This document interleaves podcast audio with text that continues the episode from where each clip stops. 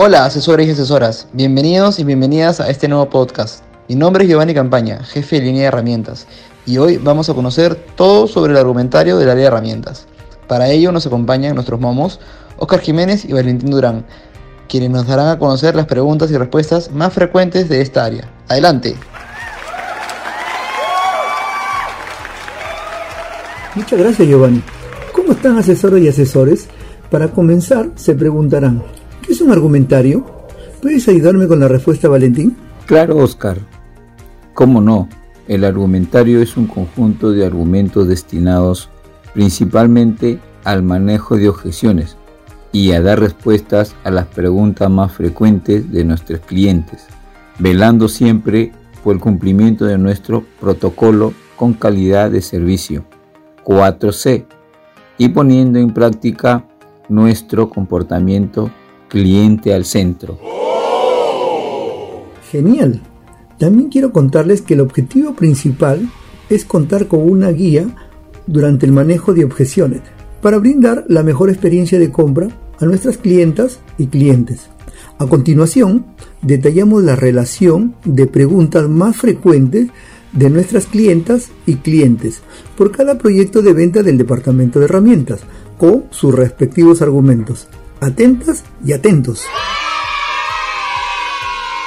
Comencemos. En el proyecto de herramientas para metal mecánica, una de las preguntas más habituales que nos hacen es, ¿puedo usar una moladora para pulir automóviles? ¿Cuál sería la respuesta ideal, Oscar? La respuesta ideal sería que no. La máquina adecuada es la pulidora, que posee baja rotación, teniendo como velocidad 3000 RPM, las amoladoras trabajan a altas revoluciones y queman la pintura. Valioso dato. Otra pregunta frecuente es, ¿se puede cortar madera con la moladora? Claro que sí. Esta aplicación puede ser peligrosa para el operario si no se trabaja con el disco adecuado. Se recomienda emplear el disco multiwell de la marca Bosch. Tomar en cuenta que la moladora no es una herramienta que corresponde al proyecto de carpintería y solo debería usarse para tal fin de manera auxiliar. Genial, Oscar. El otro día un cliente me dijo, ¿qué disco me permite cortar acero inoxidable? Hay que decirle al cliente que tiene que ser un disco abrasivo de circonio de aluminio por la dureza del material. Estupendo, Oscar. Siempre hay que brindarles a nuestras clientas y clientes la mejor información. Así es. Otra pregunta que me hizo este cliente fue, ¿puedo colocar un disco de 7 pulgadas en una moladora de 4 y media? ¿Cuál sería la respuesta adecuada, Valentín? Que no, el riesgo de accidente no hace viable la operación, ya que los discos de 7 pulgadas solo permiten 8.500 revoluciones por minuto hay que siempre en pensar en la seguridad de nuestras clientas y clientes. Sí, la seguridad es muy importante, Valentín. Ahora, ¿podrías responder a la siguiente interrogante? ¿Puedo cortar aluminio con una tronzadora? Responderíamos que no. La tronzadora solo se utiliza para cortar metales ferrosos tipo hierro o acero no es recomendable usarlo con otros materiales. Genial. Siguiendo con el cliente, este me hizo la siguiente pregunta. ¿Puedo cortar concreto con una tronzadora? Hay que decirles que sí. Podemos recomendarle amoladoras que tengan 900 W de potencia y modelos que tienen sistema de extracción de polvo que limita el ingreso de partículas al motor. Ahora, una reiterada pregunta es, ¿Qué moladora recomiendas para pulir metal? ¿Cómo contestaríamos? Contestaríamos que se recomienda una moladora con regulador de velocidad, ya que cada accesorio trabaja a una velocidad determinada. Genial Valentín.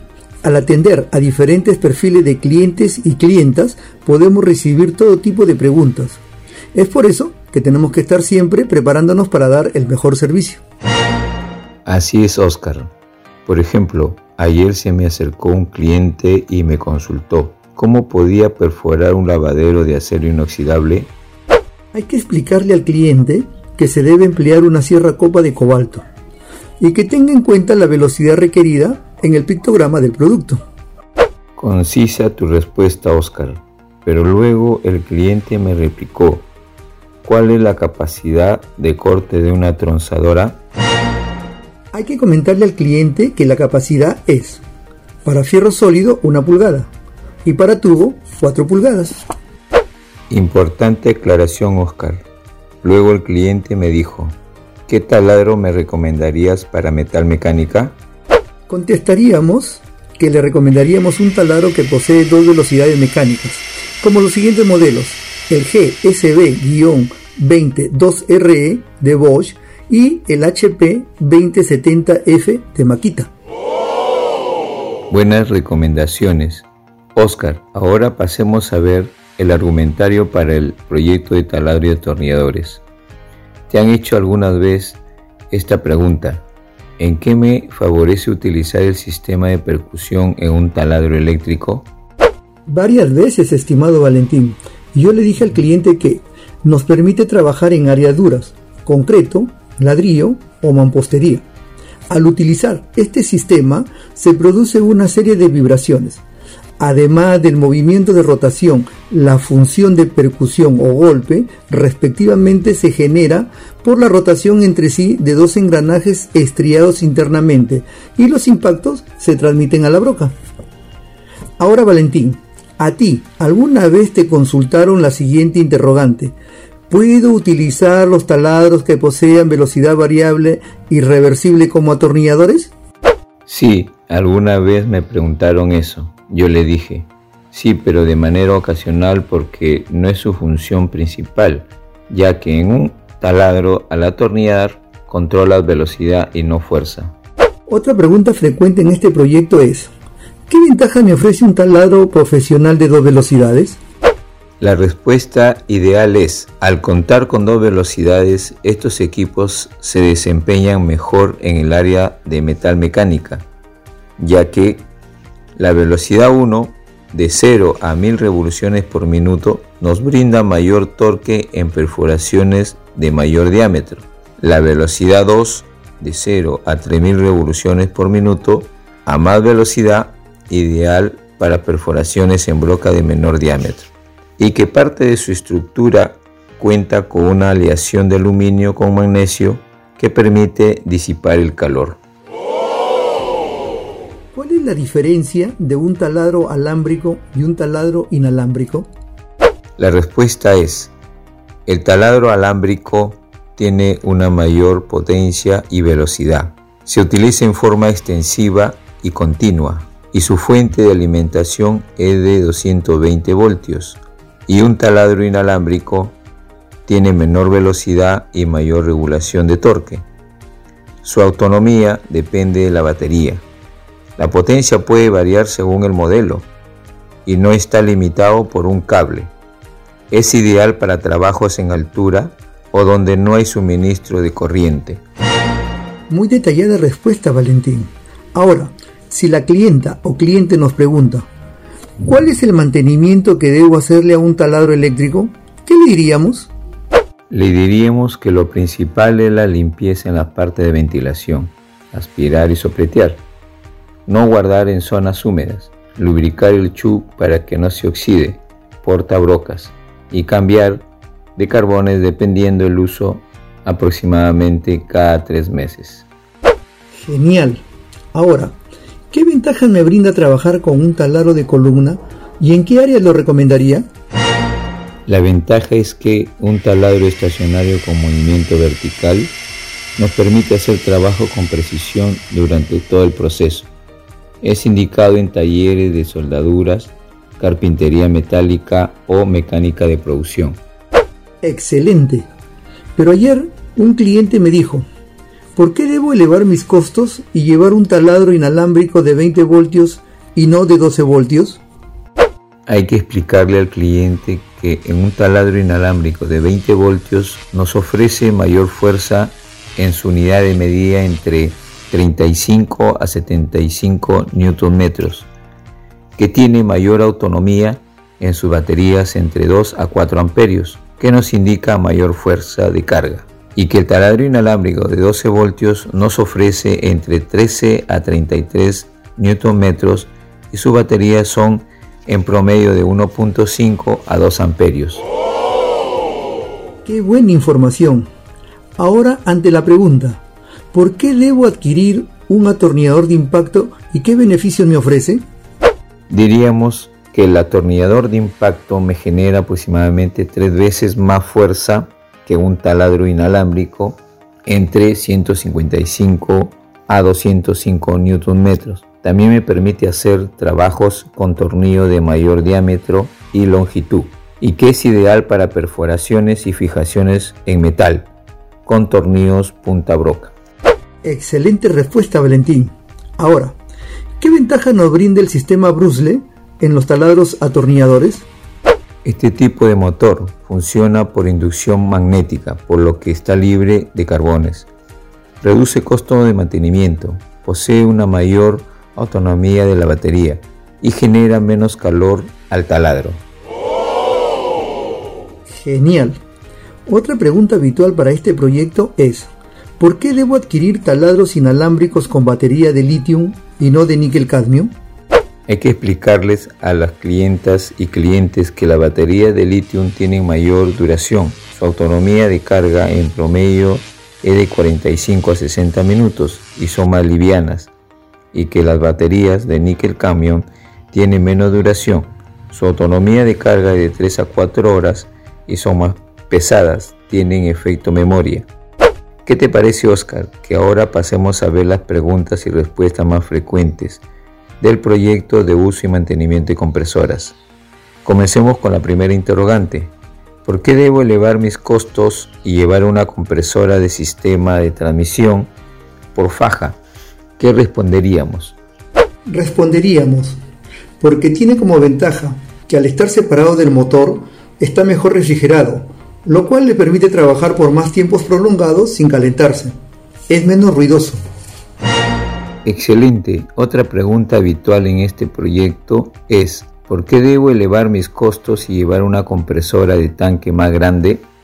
La respuesta sería, porque un tanque más grande almacena mayor cantidad de aire comprimido para abastecer eficientemente a los equipos neumáticos. Y que el tanque de aire más grande elimina la necesidad de hacer funcionar el compresor continuamente lo que produce un menor desgaste en las partes mecánicas del compresor y menos daños al motor a causa del sobrecalentamiento, garantizando un abastecimiento de aire más constante a los equipos neumáticos. Estupendo. Una vez una asesora me hizo la siguiente interrogante. ¿Por qué tenemos que ofrecer un regulador de presión de aire adicional con filtro de agua cuando vendemos una compresora profesional? Hay que decirle a las asesoras y asesores porque el manómetro que viene en la compresora solo nos indica la capacidad de llenado de aire en el tanque de la compresora. Para controlar la salida de aire debemos ofrecer en el proyecto un manómetro con regulador de salida de aire, ya que los equipos y herramientas neumáticas trabajan a una determinada presión, que es especificada por el fabricante, y no debemos exceder esa capacidad. La mayoría de estos equipos trabajan entre 40 y 90 PSI.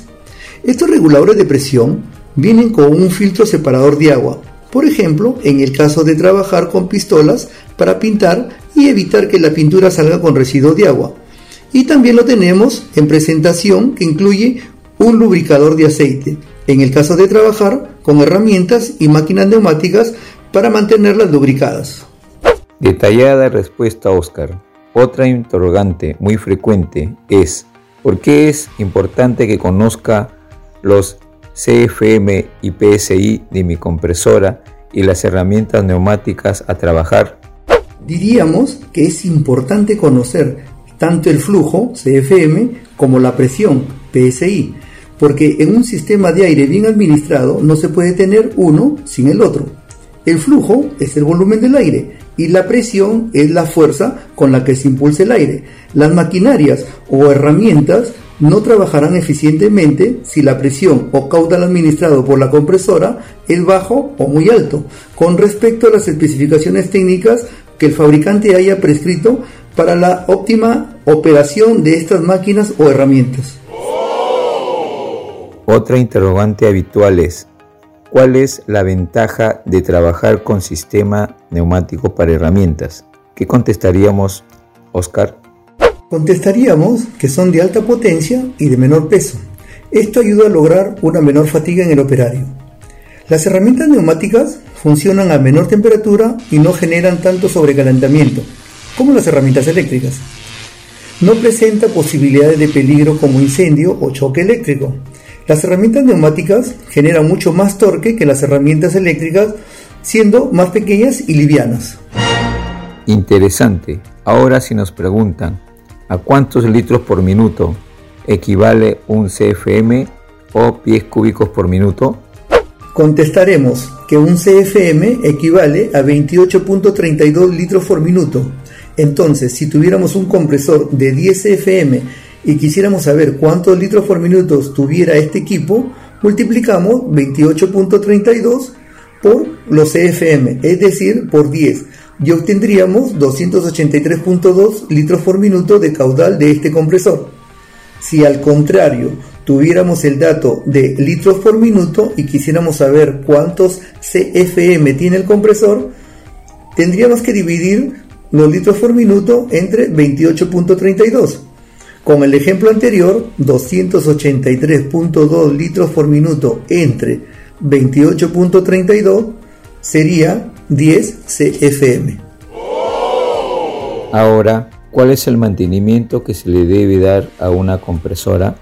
Su mantenimiento sería medir el nivel de aceite y drenar el tanque diario, revisar filtro de aire y revisar la válvula de seguridad semanalmente, limpiar el equipo y revisar la tensión de las fajas mensualmente y cambiar el aceite trimestralmente. Otra consulta frecuente es, ¿cuál es la diferencia entre una compresora de una etapa y de dos etapas? Hay que explicarle a la clienta o cliente que las compresoras de una etapa ingresan aire de manera directa del medio ambiente al tanque del compresor, generando presiones de hasta 145 psi. No puede generar más debido a la alta temperatura que se genera dentro de la cámara de compresión. En cambio, las compresoras de dos etapas realizan su trabajo en dos pasos, es decir, comprime el aire dos veces antes de ingresarlos al tanque de la compresora. Primero, ingresan aire del medio ambiente para comprimirlo en una primera cámara, que siempre es más grande, y lo traslada a través de un conducto enfriador hacia una segunda cámara más pequeña. Este aire ya enfriado puede soportar un poco más de presión y temperatura, logrando salir del compresor con 175 psi, más fuerza. Muy importante información.